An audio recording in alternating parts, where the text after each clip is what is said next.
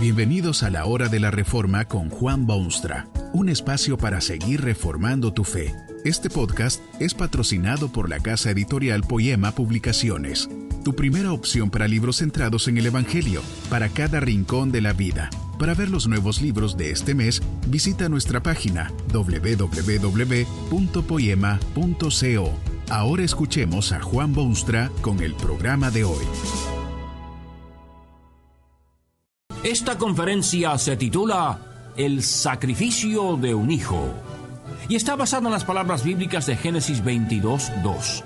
Toma ahora tu hijo, tu único, a quien amas, y ofrécelo en holocausto sobre uno de los montes que yo te diré.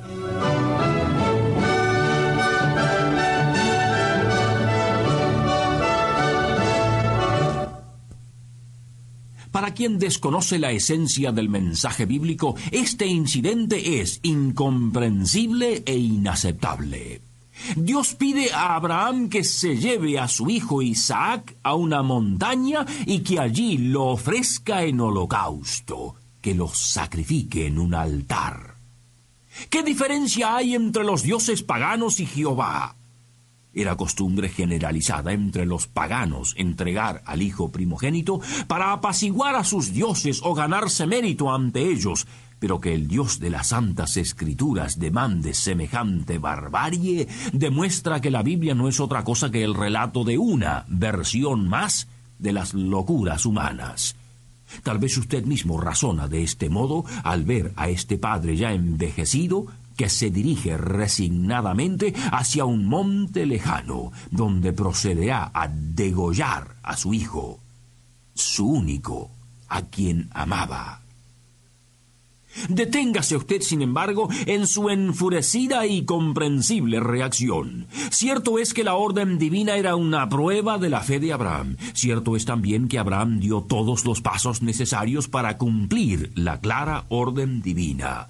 Desde el punto de vista humano, a uno se le parte el corazón al ver este padre que había esperado larguísimos años para acariciar su primer hijo y que ahora lo lleva cual cordero indefenso para ser consumido por las llamas de una tonta religión. Era su único hijo, a quien amaba con todas las entrañas de su afligidísimo corazón. Una multitud de preguntas surgen en la mente del que piensa en esto. ¿Qué habrá sentido Isaac, el jovenzuelo, al verse atado cual animal de sacrificio? ¿Qué sabría su madre de todo esto? ¿Qué estaría pensando Abraham en lo íntimo de su ser? Pero este incidente no es tan solo un evento humano, una locura más del hombre alienado de su fuente de razón y justicia. Esto está directamente relacionado con las actividades de Dios y es en ese nivel que debe interpretarse el asunto. No se trata de un padre entontecido por su angustia espiritual y un hijo mentalmente incapaz de defenderse, sino de uno de los eventos redentores de mayor significado en la historia de las relaciones divino-humanas. ¿No había Dios mismo prometido grandes cosas a este Abraham? ¿Y cuál era la base de todas sus promesas sino aquella frase que decía que sería el Dios de Abraham y de su simiente? ¿No era Isaac precisamente la bellísima flor de aquel pimpollo de promesa? Cuando Dios ordenó a Abraham que sacrificase a su hijo, el sacrificio era más bien suyo que de Abraham, porque en ese joven Isaac estaban encerradas todas sus fidelísimas promesas, y si Abraham lo hubiese sacrificado efectivamente, hubiera sido Dios mismo el que sufriría mayor contrariedad. Es que el hombre quiere formarse sus juicios de Dios en base a su propia experiencia. Su humanidad tergiversada y su falta de visión no le permite vislumbrar los destellos de la actividad divina en pro de la humanidad. Lo que sucedió cuando Abraham quiso sacrificar a su hijo en holocausto era un acto totalmente divino, que Abraham quizá no entendió en toda su magnitud. Pero en la intimidad de su relación con Dios, Abraham sí sabía algo del misterio divino. Esto puede verse en una frase magnífica de aquel hombre de Dios. Allá van, en camino a la montaña del sacrificio, Abraham y su hijo, su único, a quien amaba. Llevan pertrechos para su viaje y su sacrificio. Caminan en el silencio de tormentosos pensamientos. De pronto es Isaac quien rompe ese silencio y hace una pregunta que estremece. He aquí el fuego y la leña, mas ¿dónde está el cordero para el sacrificio? ¿Qué responderá aquel padre angustiado a tan pertinente pregunta? ¿Tratará de evitar la verdad? ¿Se echará al cuello de su hijo, lo besará violentamente y le dirá la verdad? ¿Dónde está el cordero para el sacrificio? implora el hijo. Y esto es lo que dice aquel siervo ejemplar de la causa divina. Dios se proveerá de cordero para el holocausto, hijo mío. Abraham no sabía con exactitud los planes de Dios, pero sí estaba seguro de que su proceder sería absolutamente correcto y que, como siempre, todo saldría muchísimo mejor que lo que el hombre podía suponer.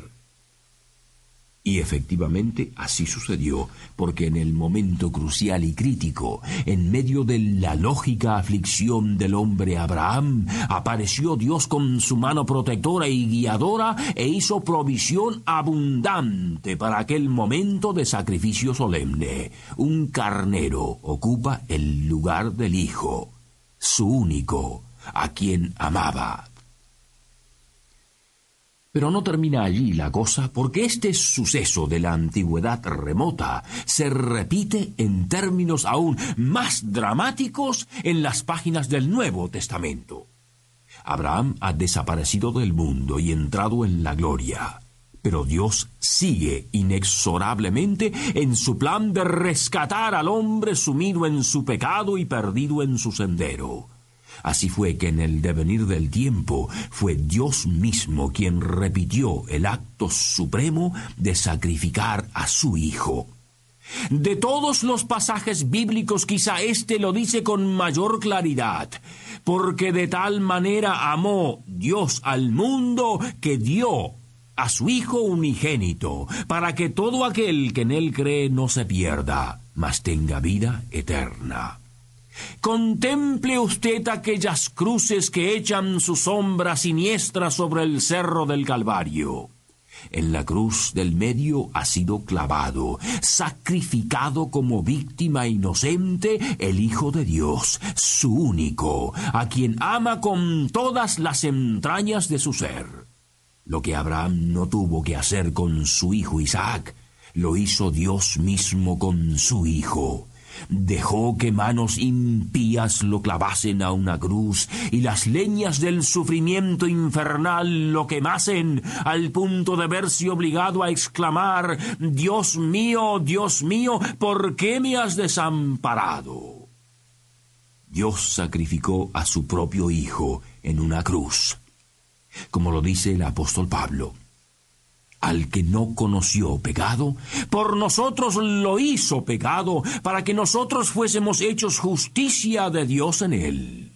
Ni el más versado teólogo podrá jamás comprender la magnitud de este acto divino.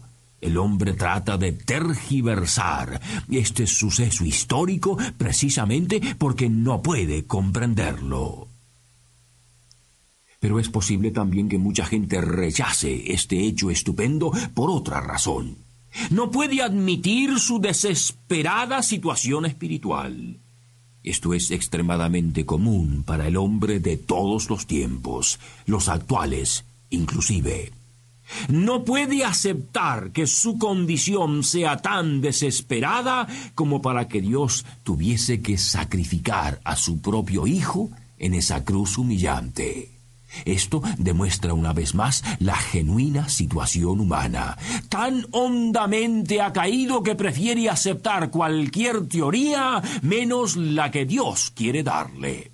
Su orgullo es tan gigantesco que se ve obligado a rechazar, rechazar, rechazar cualquier remedio que Dios le alcance con su mano generosa. Ahora se ve usted ante este Dios que ha sacrificado a su Hijo en la cruz.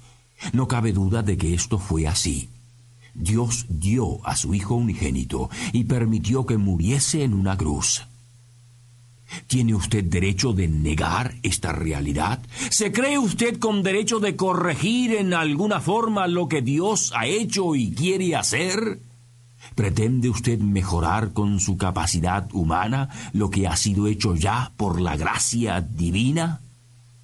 Indiscutiblemente usted puede buscarse mil excusas para no ver este sacrificio del Hijo de Dios y puede encontrar mil razones para explicar estas cosas, pero el hecho también indiscutible es que Dios se ha provisto de cordero para el sacrificio tal como lo hizo cuando Abraham quiso ofrecer a su hijo. La cosa ahora es relativamente simple. O usted acepta el cordero que Dios ha provisto en su propio Hijo, o debe usted mismo pagar por el pecado que lo aplasta y que lo arrastra a las regiones de la perdición eterna. No hay otra alternativa, porque no hubiera Dios sacrificado a su Hijo unigénito, a quien amaba, si fuera posible para usted salvarse de alguna otra manera. No olvide un importante detalle. Todo esto lo hizo el Dios soberano porque amaba a los suyos. Tan, pero tan profundo es su amor que no sólo lo llevó a seleccionar hace muchos siglos un desconocido Abraham, sino que además estuvo dispuesto a enviar su propio Hijo a este mundo enfermo para que lo sanase. De tal manera ama Dios hoy en día que extiende su mano paternal en las cuatro direcciones y predica y repite e insiste por medio de su palabra. Os rogamos en nombre de Cristo, reconciliaos con Dios. Y su promesa es increíblemente maravillosa. Si vuestros pecados fueren como la grana, como la nieve, serán emblanquecidos. Si fueren rojos como el carmesí, vendrán a ser como blanca lana. Que este mensaje nos ayude en el proceso de reforma continua según la palabra de Dios. Si quieres profundizar en la exposición bíblica, puedes buscar más recursos en www.poema.co. Allí encontrarás libros que te ayuden a entender la palabra de Dios y aplicarla a tu vida.